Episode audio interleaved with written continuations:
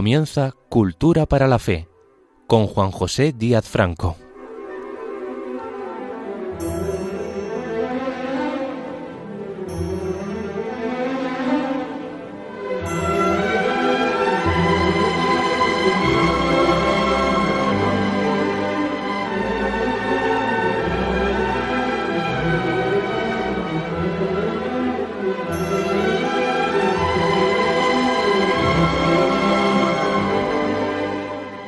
Bienvenidos a Radio María y a su programa Cultura para la Fe.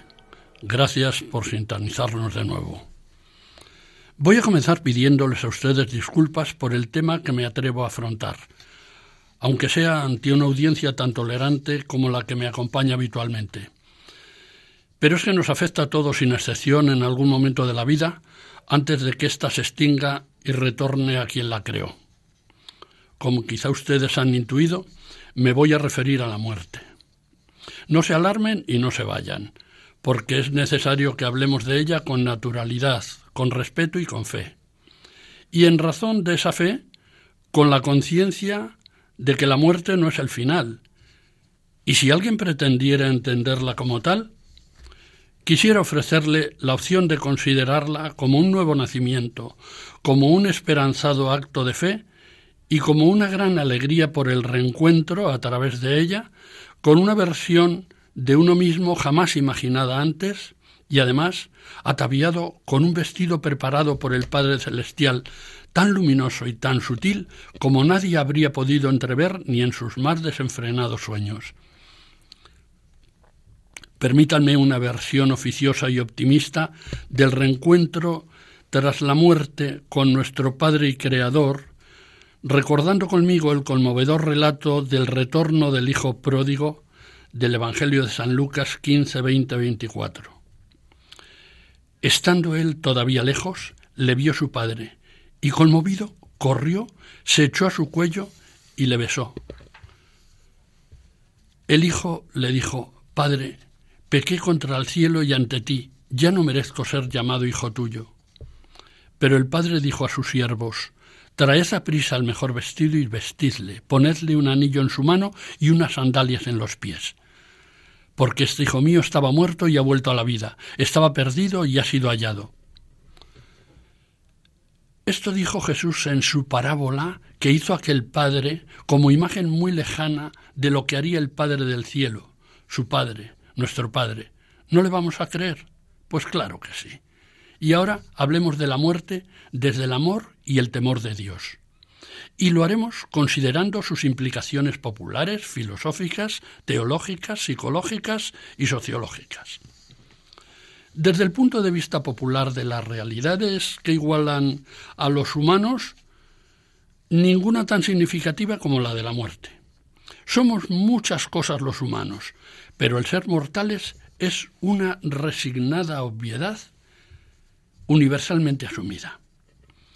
Testimonio vivo de la omnipresencia de la muerte lo constituye el sentimiento popular para referirse a ella expresado en diferentes tipos de paremias, es decir, refranes, adagios, máximas, sentencias, aforismos o proverbios, y en las variadas locuciones para designarlas, ya sean cultas y formalistas, fallecimiento, defunción, óbito, deceso, fin, trance, o populares y típicas del argot, la parca, la pelona, aparte de las anécdotas, supersticiones e eufemismos recogidos en las diferentes manifestaciones antropológicas de las diversas culturas. Otra cosa es que se piense mucho en la muerte y que se preparen el espíritu y el cuerpo para afrontar ese momento final. El tratamiento filosófico de la muerte constituye uno de los problemas fundamentales en toda la historia de la filosofía y, por supuesto, sigue siéndolo en la filosofía contemporánea.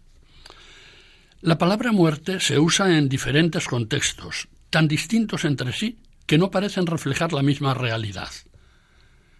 Las observaciones de algunos filósofos nos orientan a un acercamiento conceptual a la muerte, como las que hace Ferrater Mora, cuando señala que refiriéndonos a realidades inorgánicas se puede decir esta piedra turquesa está muerta o parece que Marte no es un planeta completamente muerto. Y si nos referimos a realidades producidas por los seres humanos, como pueden ser los estilos artísticos, las doctrinas políticas o los géneros literarios, que tienen un radio de acción y de existencia limitados, una vida, entre comillas, limitada, decimos, el Art Deco o el Op Art o los partidos políticos UCD o CDS han muerto o han desaparecido. Si se trata de realidades orgánicas, decimos, aparece muerto un lince en Doñana o un oso en el Alto Campo Palentino. Finalmente, referido a seres humanos, decimos, Juan Ramón ha muerto, o aquellos valientes murieron con las botas puestas. Hay algo de común entre la muerte humana y la de otros organismos biológicos. Todos ellos en algún momento dejan de vivir, lo cual significa dejar de existir o cesar.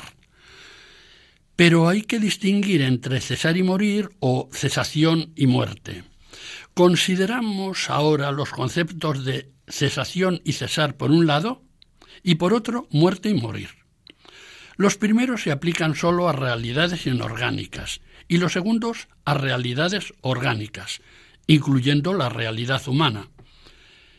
Y si distinguimos entre realidades orgánicas y realidades humanas, les aplicamos respectivamente los conceptos de perecer y de dejar de vivir para las primeras y el concepto de morir para las segundas.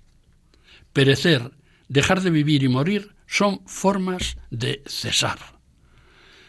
Los conceptos simple cesación y muerte humana constituyen dos conceptos límites situados en los dos extremos de una serie gradual. Así, avanzamos gradualmente desde la simple cesación o desde el concepto de dejar de ser o existir, manifestado de varios modos, descomposición de estructuras, terminación de funciones, etc., hacia el concepto dejar de vivir, propio de los organismos biológicos, y hacia el concepto de morir, característico de estos organismos, y con varias modificaciones de los seres humanos. El concepto muerte humana es complejo, porque en ella desempeña un papel la cesación, pero no toda cesación merece llamarse muerte. Lo usual es preocuparse del problema de la muerte solo como muerte humana, y ello ha ocurrido tanto en las corrientes filosóficas o existenciales como en las investigaciones históricas, psicopsiquiátricas y sociológicas. ¿Qué significa la muerte para los seres humanos? El filósofo francés François-Marie Arouet, apodado Voltaire, francmasón, enciclopedista y liberal que vivió entre 1694 y 1778, decía que la especie humana es la única que sabe que debe morir y que lo sabe nada más y nada menos que por la experiencia. Voltaire establece una triple comprensión del vínculo entre el nacimiento y la muerte. En primer lugar, plantea la necesidad biológica de que desaparezca el individuo. En segundo lugar, que lo haga en provecho de la especie y, en tercer lugar, que desaparezca la especie misma en provecho de la realización de la vida en formas siempre nuevas. Este triple planteamiento es un género de comprensión reservado sin duda al hombre, a las personas. Voltaire nos dice que se trata de una experiencia cuyo contenido real no es sólo el hecho de morir, sino además la certeza de tener que morir. Sin embargo, parece que esta experiencia contiene objetivamente más de lo que el mismo Voltaire imaginaba, y esto supone una indagación nueva que nos lleva a preguntarnos si existe una experiencia específica de la muerte en la cual ésta se manifestaría como formando parte de cada individuo en la plenitud de su existencia personal. El filósofo alemán Mascheler, gran teórico de la filosofía de la religión y de la ética, entre otros campos, que vivió entre 1874 y 1928, se rebeló contra esta teoría de la experiencia biológica, planteando la experiencia de la muerte ligada a la experiencia del envejecer.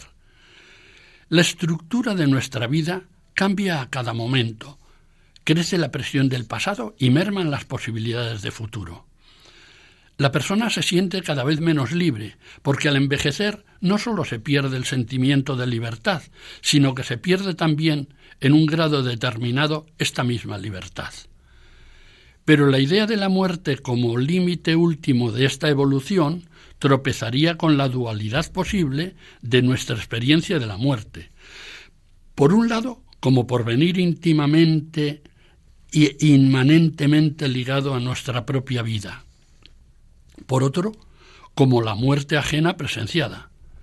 Esta segunda manera no se halla vinculada al proceso de envejecer, ya que muchas veces la muerte se presenta prematuramente en términos biológicos y no se puede considerar como natural, como consumación inexorable del desarrollo de la vejez. Lo específico de la llamada muerte natural parece definirse por las ausencias de combates visibles entre las fuerzas defensivas y las disolventes. La experiencia que la persona tiene de la necesidad de su muerte nada tiene que ver con la hipótesis de la muerte natural de cada organismo.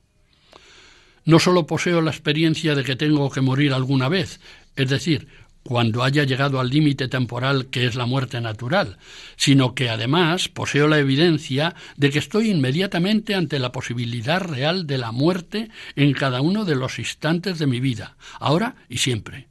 La muerte está a mi vera la incertidumbre humana frente a la muerte no sólo es una laguna de la ciencia biológica, sino un desconocimiento de mi destino, y este desconocimiento mismo es un acto en el cual la muerte se halla presente por su ausencia. El proverbio latino mors certa, sed hora incerta, la muerte segura, pero su hora incierta, tiene su correlato en el texto evangélico velad y orad para no caer en la tentación, porque no sabéis el día ni la hora. De Mateo 25:13. La muerte tiene su dialéctica interna. Es la presencia ausente. El problema de la experiencia humana de la necesidad de la muerte rebasa la biología, como rebasa los datos del sentimiento de envejecer. Pero ¿son capaces las personas de una experiencia de la muerte? Las categorías más importantes de seres humanos que ignoran la necesidad de la muerte son los niños y los salvajes o los pueblos primitivos. Para los pueblos primitivos la muerte tiene un sentido diferente al que nosotros le damos. Obedece siempre a una causa exterior y adopta un carácter fortuito.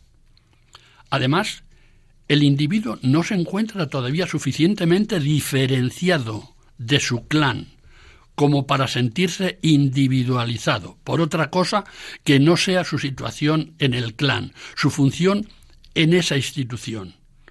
Si después de su muerte su situación es heredada por otro, seguramente éste también recibe el nombre y el alma del muerto. El clan ha regenerado el miembro perdido, parece que no ha pasado nada. Lo mismo sucede en las especies animales, en las que la ley de regeneración oculta el efecto de la muerte individual. O sea, que la conciencia de la muerte corre pareja con la individualización humana, con la constitución de individualidades singulares, con la persona. El cambio de conciencia supone un cambio de ser gana terreno la amenaza misma de la muerte, afectando exclusivamente al individuo, como elemento diferenciado del clan. Surge la amenaza de un verdadero aniquilamiento por la muerte individual. El efecto de esta evolución nos explica que las épocas históricas ricas en individualidades singulares se hallan especialmente inquietas y motivadas por el pensamiento de la muerte. Los cultos mistéricos y las filosofías de las últimas épocas de la antigüedad se hallan determinadas casi exclusivamente por esta nueva angustia del individuo. El pensamiento y el sentimiento de que debemos vivir aprendiendo a morir es una máxima que desde Platón, en el siglo IV antes de Cristo, han seguido los filósofos espiritualistas como camino para justificar con argumentos la esperanza de supervivencia tras la muerte. Platón, que asistió a las últimas horas de su maestro Sócrates, antes que éste, serena y resignadamente, se autoaplicara la sentencia a beber la cicuta dictada contra él bajo la acusación de impiedad, pormenoriza aquel amargo trance en uno de sus grandes diálogos, el Fedón. Para poder seguir la meditación de la muerte, que constituye el centro vital de la filosofía antigua, sería preciso interpretar toda su historia desde Aristóteles, el excelso discípulo de Platón, hasta la victoria del cristianismo, es decir, desde el siglo IV antes de Cristo al siglo IV después de Cristo. Es una época de individualización progresiva dominada por la idea de la muerte, quizás más intensamente que ninguna otra.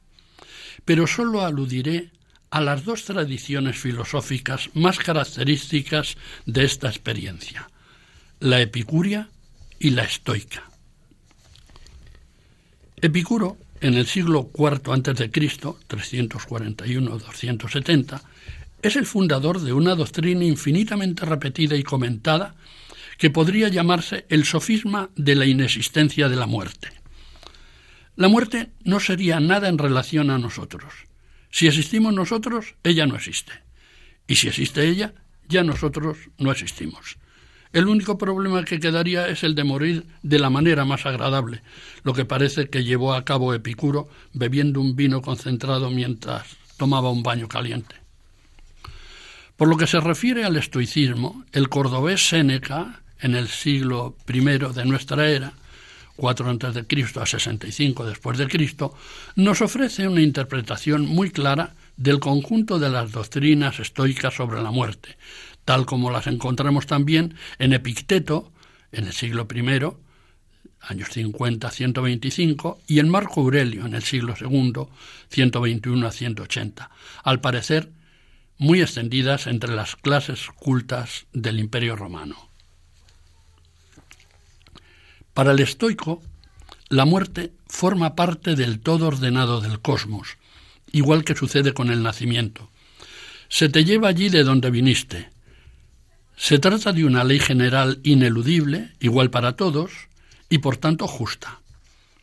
La muerte es un fin absoluto porque la persona forma parte del cosmos que no puede realizar su gran ley y la plenitud de su ser más que con la muerte de los individuos. Nada perece en el mundo. Las cosas se van, pero no perecen. Para no temer la muerte, piensa siempre en ella. Leemos en los escritos del filósofo y poeta latino del siglo I Cristo, Lucrecio. Y continúa recomendando que impongamos nuestra razón a las pasiones, sobre todo a la pasión de la adhesión instintiva a la vida y al horror instintivo de la muerte. En esto consiste el fin, la sabiduría, la virtud y la felicidad de la vida estoica, pese a que el estoico es un hombre sin Dios que ni quiere ni puede desesperar por completo. Que establezca la filosofía estoica una versión, su versión, de la verdadera manera de morir, señalando el camino para llegar a este tipo de muerte, se debe sin duda a que es la culminación de un paganismo hondo y conscientemente trágico, que contará con discípulos en muchos periodos de la historia, especialmente a partir del Renacimiento. Esa meditación mortis, esa meditación sobre la muerte que hemos mencionado en Sócrates y Platón, el epicureísmo y el estoicismo, se prolonga pasando por Cicerón hasta Montaigne. Cicerón decía en sus disposiciones tusculanas que toda la vida filosófica es un comentatio mortis, es decir, una reflexión sobre la muerte. Y de Cicerón y Montaigne hasta la modernidad representada por Hegel, Holderlin y las filosofías eh, de los diversos autores existencialistas como Jaspers, Heidegger, Gamer y Sartre, entre otros. El sustrato común de muchas de sus teorías es el de que para encarar nuestra condición mortal, para aprender a morir, es preciso aprender a vivir desde la limitación y finitud de la existencia humana. Interrumpimos brevemente las consideraciones anteriores para ofrecerles una bellísima canción cristiana, La muerte no es el final, compuesta por el sacerdote español Cesario Gavarain Azurmendi, que vivió de 1936 a 1991. Su pasaje central fue elegido en 1981 como himno para honrar a los caídos de las Fuerzas Armadas Españolas.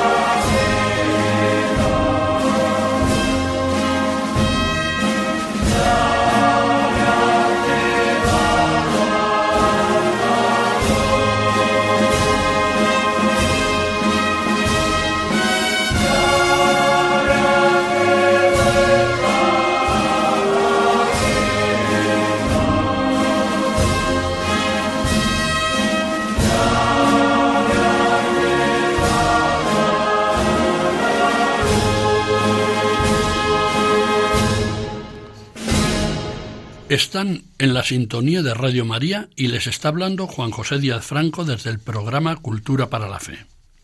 Veamos ahora la muerte en la teología. La consideración teológica de la muerte para los cristianos se ciña a la doctrina de la Iglesia sobre los novísimos, que, como ustedes saben, son en expresión latina, que significa lo último, las postrimerías, son las cosas que nos sucederán al final de nuestra vida, a saber, muerte, juicio, infierno y gloria. La Iglesia Católica contempla con respeto el componente antropológico-cultural con que se revisten las diferentes religiones de la tierra, del pasado y del presente, que se supone que serán motivo de consuelo para los devotos de las mismas. Esas prácticas de las religiones no cristianas, como el resto de preceptos que mantienen esos fieles y honestos creyentes en las mismas, merecen para quienes se alimentan espiritualmente de ellas la consideración de conciencias invenciblemente erróneas, que Dios permite y acoge en su infinita misericordia dentro del plan de salvación de la humanidad en cuanto que son almas en busca de la verdad.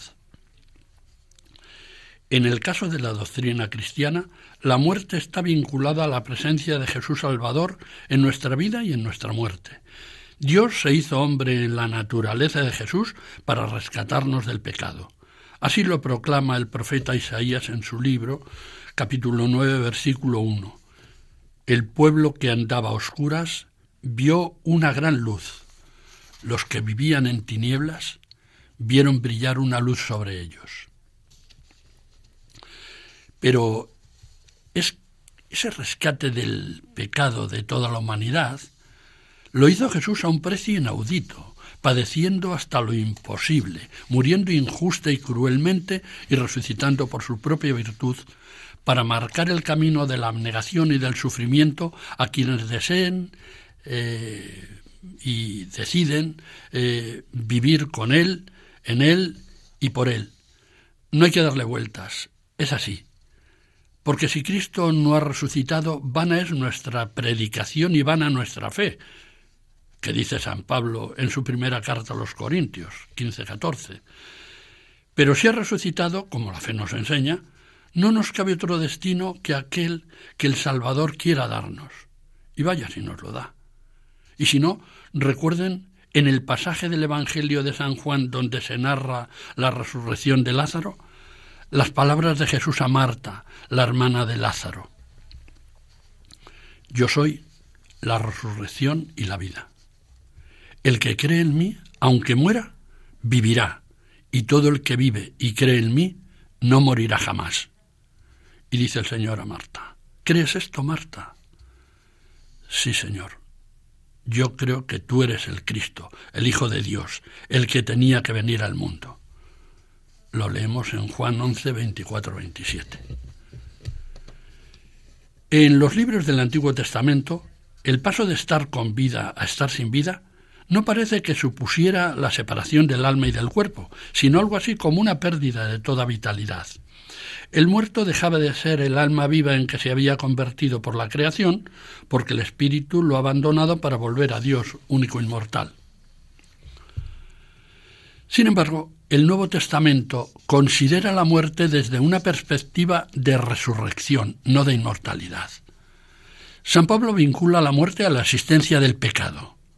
Así, en Romanos 5:17, si por el pecado de Adán reinó la muerte por este solo hombre, con cuánta más razón los que reciben en abundancia la gracia y el don de la justicia reinarán en la vida por uno solo, por Jesucristo. Y en Romanos 6:23, el salario del pecado es la muerte, pero el don gratuito, la vida eterna en Cristo Jesús, Señor nuestro. Y también en 1 Corintios 15, 21, 22. Porque habiendo venido por un hombre la muerte, también por un hombre viene la resurrección de los muertos. Pues del mismo modo que en Adán mueren todos, así también todos revivirán en Cristo. Siguiendo la doctrina de San Pablo, por el bautismo pasamos del estado de pecado al estado de justicia. Por el bautismo se muere con Cristo, así lo vemos en Romanos 6.8 y Colosenses 2.20, y se muere al pecado, en Romanos 6.2 y en 1 Pedro 2.24. Pero si Pablo ve la causa de la muerte en el pecado, San Juan ve la causa de la muerte en Satanás. Así, en Juan 8, 42, 44, Jesús les dice a los fariseos que le insidiaban, Si Dios fuera vuestro Padre, me amaríais a mí, porque yo he salido y vengo de Dios. No he venido por mi cuenta, sino que Él me ha enviado. Vosotros sois de vuestro Padre, el diablo, y queréis cumplir los deseos de vuestro Padre. Junto a la postura de San Pablo y de San Juan se abre la, se abre la posibilidad de que la misma muerte, cuya sombra se cierne sobre la humanidad entera, se convierte incluso en un poder personificado que tiene a su merced al hombre pecador. Esta posibilidad hace saltarse a San Pablo, que en 1 Corintios 15, 55-57 reta a la muerte. Muerte, ¿dónde está tu victoria? ¿Dónde está tu aguijón? El aguijón de la muerte es el pecado y la fuerza del pecado la ley. Pero gracias sean dadas a Dios que nos da la victoria por nuestro Señor Jesucristo.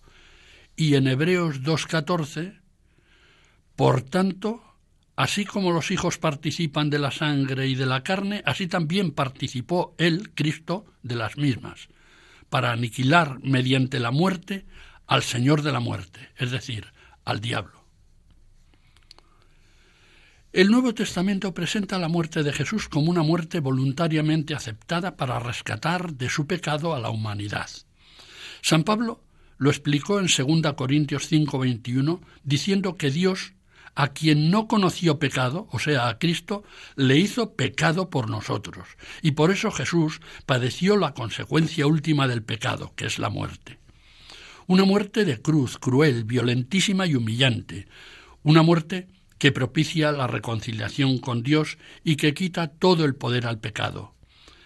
Cristo ha derrotado y destruido a la muerte en 1 Corintios 15, 29, y ésta nunca más le dominará ni a él en Romanos 6.9, ni tampoco nos dominará a nosotros ni al conjunto de la creación.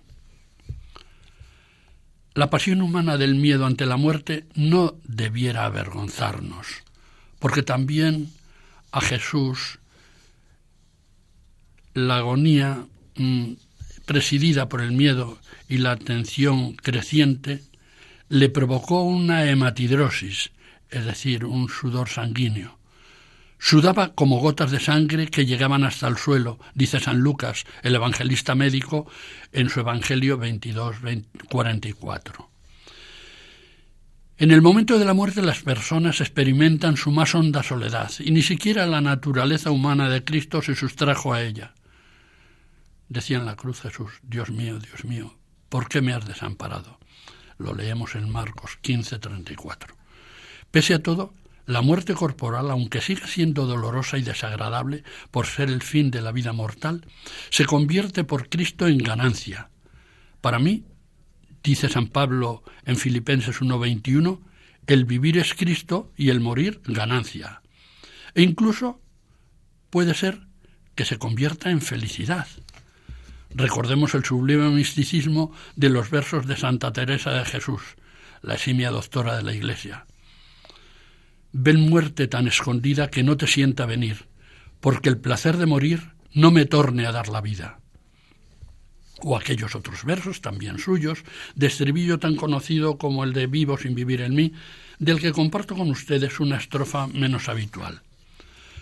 Solo con la confianza vivo de que de morir, porque muriendo el vivir me asegura mi esperanza. Muerte do el vivir se alcanza, no te tardes que te espero, que muero porque no muero.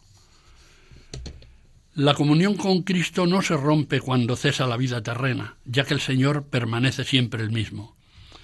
Por eso el creyente no debe tener miedo de la muerte, porque vive en Cristo para siempre y porque creer en Jesús es pasar de la muerte a la vida.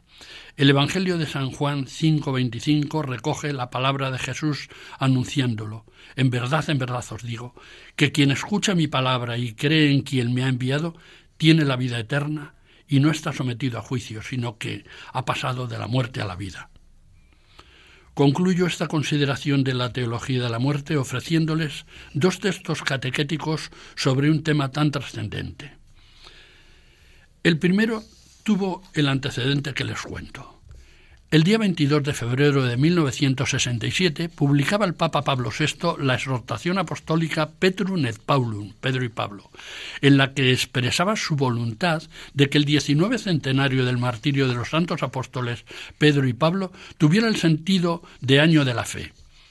Al año siguiente, tras una intensa labor doctrinal, lo clausuraba en una solemne concelebración llevada a cabo en la Plaza de San Pedro el 30 de junio de 1968, en la cual, al final de la liturgia de la palabra, se leyó una profesión de fe redactada por el propio pontífice que, por la trascendencia de su contenido y el tiempo de su lectura, se calificó como media hora histórica para la doctrina católica.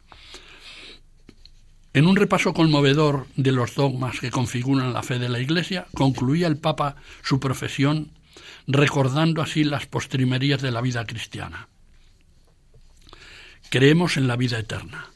Creemos que las almas de todos aquellos que mueren en la gracia de Cristo, tanto las que todavía deben ser purificadas con el fuego del purgatorio, como las que son recibidas por Jesús en el paraíso enseguida que se separan del cuerpo, como la del buen ladrón, constituyen el pueblo de Dios después de la muerte, la cual muerte será destruida totalmente el día de la resurrección en el que las almas se unirán con los cuerpos. El segundo texto es el Catecismo de la Iglesia Católica, uno de los frutos del sínodo de los obispos convocado por el Papa Juan Pablo II el 24 de noviembre, del 24 de noviembre al 8 de diciembre de 1985, al cumplirse el vigésimo aniversario de la clausura del Concilio Vaticano II. El Papa nombró una comisión de doce obispos presidida por el entonces secretario de Estado Ratzinger, luego Benedicto XVI, encargándoles la redacción de un catecismo de toda la doctrina católica que tras arduos trabajos fue publicado oficialmente en versión latina el 15 de agosto de 1997. En ese catecismo de la Iglesia Católica se enseña que la muerte pone fin a la vida de la persona como tiempo abierto a la aceptación o rechazo de la gracia divina manifestada en Cristo. Cada persona después de morir recibe en su alma inmortal su retribución interna en el juicio particular donde será juzgado en el amor, según la máxima de San Juan de la Cruz. Al atardecer de la vida te examinarán del amor. Hacemos aquí otra pausa para ofrecerles, ya que estamos en este tema, un fragmento de la misa de Requiem de Mozart, en este caso de la decimonovena y última misa de las que creó, durante cuya composición le sorprendió la muerte. La terminó el compositor Franz Xaver Susmair con indicaciones que el propio Mozart le hizo en su lecho de muerte.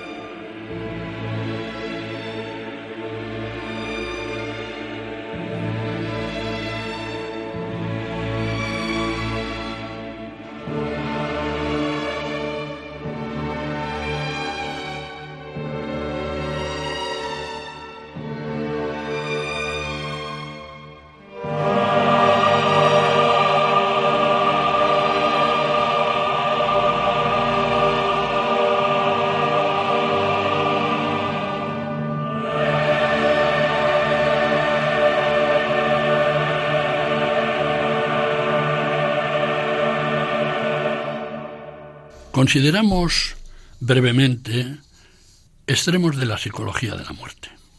Asumir la muerte como hecho biológico y como tránsito obligado a la pura desaparición física o a la transformación en otra situación impredecible o indemostrable es fuente de diversas interpretaciones acerca de una posible supervivencia y con ella el revestimiento de una posible vida inmortal no sometida a la finitud y a las vicisitudes de la vida inmediatamente anterior.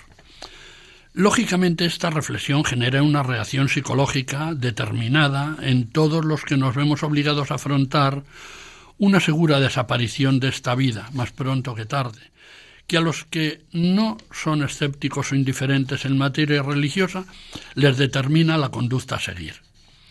Al mismo tiempo que esta consideración inmanente está esa comentada consideración trascendente que elucubra sobre una posible vida después de esta vida, con la muerte como gran salto en el vacío para acceder a otra dimensión desconocida e inquietante.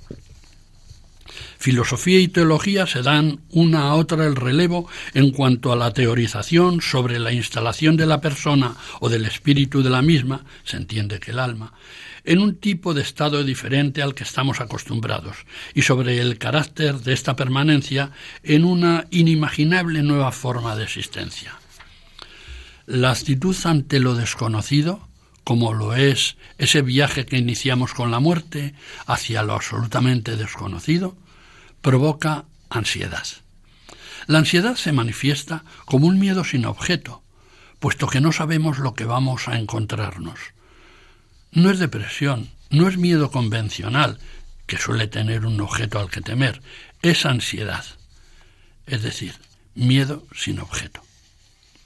Lejos de atender al criterio del notable psiquiatra Víctor Frankl, que opina que la muerte es buena porque si no existiera no haríamos nada en la vida, lo dejaríamos todo para después, la mentalidad común de la gente es resistirse a la idea de morir y adoptar la muy conservadora actitud de más vale lo malo conocido o la cinematográfica de el cielo puede esperar. Hay muchas maneras de vivir y muchas maneras de morir aunque en general se muere como se ha vivido. Se muere, metafóricamente, muchas veces en la vida. Eso si un golpe brutal del destino o de la providencia de Dios dentro de su plan salvífico no termina bruscamente con la vida real en edad inferior a la sociológicamente prevista como esperanza media de vida al nacer los accidentes, los siniestros, los atropellos, los crímenes individuales o colectivos, los desastres naturales, las conductas suicidas y las enfermedades pueden presentarse de la manera más aleatoria e imprevista y terminar con la vida de las personas en muy diversos momentos de sus ciclos vitales. Parece como que se muriera poco a poco. Usío Novoneira, un escritor gallego fallecido en 1999, decía poéticamente, morir es quedar muerto. Ese morir simbólico, antes de morir definitivamente y ser sepultado, sucede muchas veces cuando se pierde la inocencia, cuando se mueren los seres queridos, cuando se toma estado civil o religioso, cuando se cesa en la actividad profesional o laboral habitual porque te jubilas o te jubilan, cuando te decepcionan gravemente la pareja, los amigos, los superiores o la sociedad en su conjunto, cuando tienes que tomar una decisión importante, grave, solemne, que suponga elegir algo y renunciar a algo. La libertad de elegir lleva aparejada la necesidad de renunciar. Eliges una cosa y dejas otra u otras, y en ellas puede que quede parte de tu vida. Por ejemplo, la decisión de emigrar para buscar una vida mejor, dejando lo que sea atrás. A veces familia, hijos, patria, formas de vida. También se muere un poquito cuando mm, la evidencia de los muchos años vividos nos hace sentir y pensar que el final es inexorable y que admitir la posibilidad cercana de morir no es ser pesimista, es ser realista. Está uno preparándose para el tránsito. La muerte en sí misma es la preocupación central de la persona moribunda, pero a veces otras preocupaciones pueden incrementar la severidad del trance, como sufrir un dolor insoportable, tener preocupación por los gastos cuantiosos del tratamiento, sentir amargura por la situación en que queda la familia o no haber completado algunos proyectos. La manera de morir de una persona está relacionada con su anterior personalidad y estilo de vida, con la naturaleza de su enfermedad, incluidos síntomas y duración eh, de la misma, el tipo de asistencia que se recibe, tanto emocional como psicoterapéutica. Según la psiquiatra Elizabeth Kübler-Ross, morir es un proceso con una serie de fases que de alguna manera todos recorremos. Primero, se produciría una negación de la enfermedad y de la muerte, seguida de un estado de ira y furor, de indignación por tener que morir, para dar paso suave, lentamente, a una especie de negociación con Dios y entrar en una fase de deprimimiento, de depresión, eh, con una serie de características eh, de, pesimismo y finalmente, pues, una aceptación resignada de la situación que todos de una manera o de otra llegan a vivir. También la sociología se ocupa de la muerte. Somos seres sociales, vivimos en sociedad y practicamos una cultura, hija de cada época, en la que también la muerte tiene su protagonismo. Existe una cultura social de la muerte que se ocupa de estudiar algunos aspectos de la misma y que se trataría de aspectos como los siguientes. Los estudios sociales sobre el suicidio, las estadísticas sobre criminalidad y sinistralidad viaria, el tratamiento de los enfermos terminales, la cultura funeraria, duelo, luto, exequias, etc., la deshumanización de la muerte, la donación de órganos con destino a trasplantes, la deontología tanatológica, etc. Son algunos aspectos de los usos y costumbres sociales actuales sobre el morir y la muerte.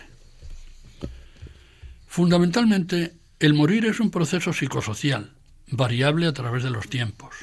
El termo final de la vida y con su consumación con la muerte ha ido escenificándose en el transcurso de los años y actualmente se exhiben algunas actitudes sociales diferentes a otras pasadas que hemos vivido. La sociedad se apodera de las exequias de algunas personas socialmente relevantes. Tiempo atrás se consideraba que la muerte más deseable dentro de no desear morirse era aquella que permitía permanecer en el domicilio habitual y contar con un plazo para prepararse, reconsiderar algunas actitudes vitales, ordenar los asuntos del espíritu y despedirse de los deudos. Y poder hacerlo en otra forma eh, de concepción de los momentos finales, poder hacerlo serena o dolorosamente, pero con lucidez.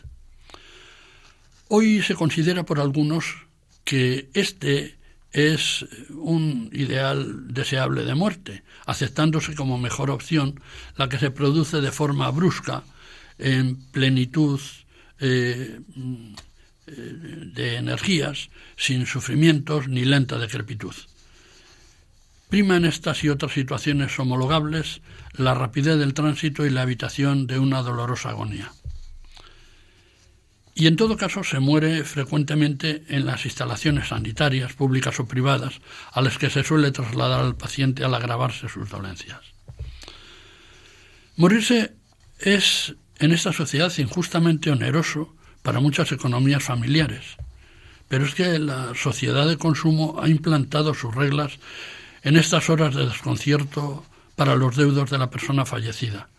Y la muerte añade al dolor de la despedida un problema económico considerable, representado por la adquisición de la sepultura y por la tarifa de los numerosos servicios de las compañías funerarias, tanatorio, maquillaje, crematorio, sepultura, ataúd, coronas, conducción del féretro, atención religiosa, traslados funerarios. Luego, eh, también la fiscalidad de los derechos sucesorios, por no mencionar el espectáculo poco edificante de algunos comerciales que ofrecen a pie de cama servicios a muchos deudos sumidos en la aflicción del trance inmediato. Anecdóticamente, pero no en pocos casos, familiares no muy escrupulosos o la ausencia de los mismos facilitan la donación a las facultades de medicina para la investigación y el aprendizaje de los cadáveres de sus allegados, ahorrándose de paso las exequias. Médicamente se produce una protocolización de las actuaciones de los médicos que asisten a los enfermos terminales, obviando en muchos casos los límites del llamado ensañamiento terapéutico. En todo caso, apurar el carácter científico de la acción terapéutica, es decir, el haber hecho todo lo humana y médicamente que fuera posible, es la opción que ofrece alguna posibilidad para resignarse a aceptar la muerte de un ser querido por quienes tutelan su final en ausencia de instrucciones precisas recogidas en el testamento vital, cuyo uso aún no cuenta con demasiada práctica en la sociedad española. La Iglesia, en su práctica sacramental, sustituyó en su día la denominación del sacramento de la extrema unción por la de unción de los enfermos, permitiendo recibirlo no sólo en situaciones de extrema gravedad y peligro de muerte, sino en procesos de severo deterioro de la salud, aunque no supongan un inmediato peligro de muerte. En muchas mentalidades sustentadas por un alto poder adquisitivo y ajenas a la resignación moral del ciudadano común ante lo inevitable, la muerte puede ser cuestionada o negada en su carácter definitivo. Se piensa que la muerte puede ser aplazada o revertida cuando la medicina del futuro cuente con soluciones o terapias de las que ahora aún no dispone. En esa expectativa, algunas personas con alta capacidad económica, Walt Disney entre otros, han hecho criogenizar, es decir, congelar sus cadáveres en espera de que la ciencia descubra el remedio para el mal que se llevó a la hora criogenizado. Médicamente no parece demasiado consistente esta iniciativa, pero es que la muerte se ha ido convirtiendo en objeto de procedimientos científicos tan poco rigurosos como el comentado, mientras antes primaba ante ella un temor reverencial, cuasi sagrado.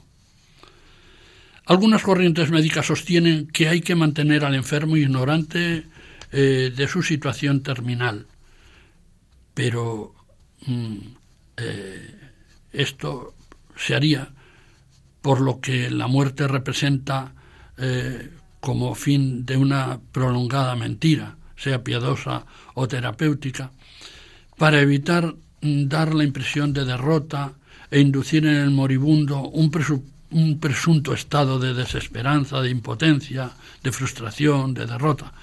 Pero entonces, ¿dónde quedaría el derecho ciudadano del paciente terminal a la información? La Ley 41-2002 de 14 de noviembre de 2002, básica, reguladora de la autonomía del paciente y de derechos y obligaciones en materia de información y documentación clínica, contiene las garantías constitucionales para que accedan a esa información las personas que libremente la demanden y puedan asumir estos datos eh, mm, sobre su completa eh, situación, tanto diagnósticos como de tratamiento y de pronóstico, eh, tanto profesional como científico, referidos a la evolución de su estado de salud y de las implicaciones legales asociadas al mismo.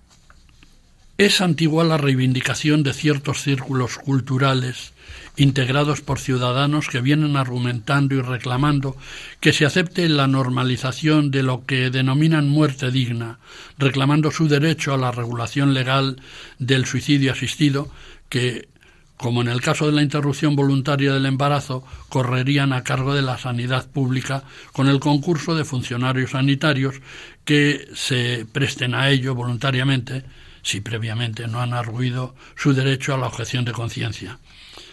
Esta aspiración ha sido contemplada por el actual estamento legislativo de las Cortes Españolas, aprobando la Ley Orgánica 3-2021 de 24 de marzo de 2021 de regulación de la eutanasia. Con esta ley, muchos facultativos sanitarios pensamos que ha llegado antes el mensajero que el mensaje, puesto que se echa de menos la existencia previa a la tramitación de la ley orgánica referida, de unos adecuados cuidados paliativos como opción terapéutica alternativa a la solución radical de la eutanasia, para afrontar el sufrimiento extremo de algunos pacientes con patologías terminales o situaciones clínicas de improbable solución, que debieran haber sido concretadas en una decidida oferta sanitaria para asumir la asistencia integral del paciente terminal.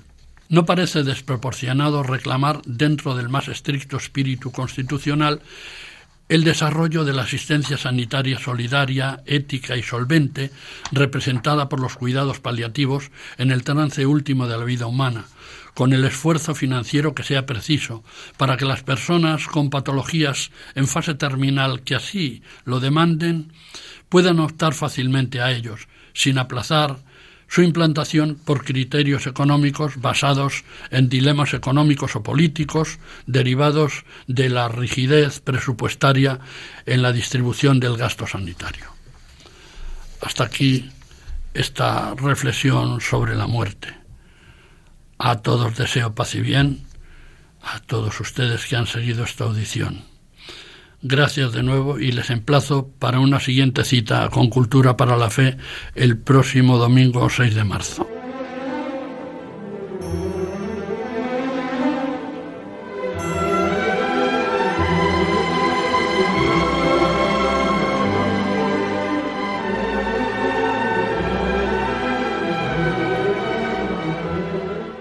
Acaban de escuchar Cultura para la Fe un programa dirigido por Juan José Díaz Franco.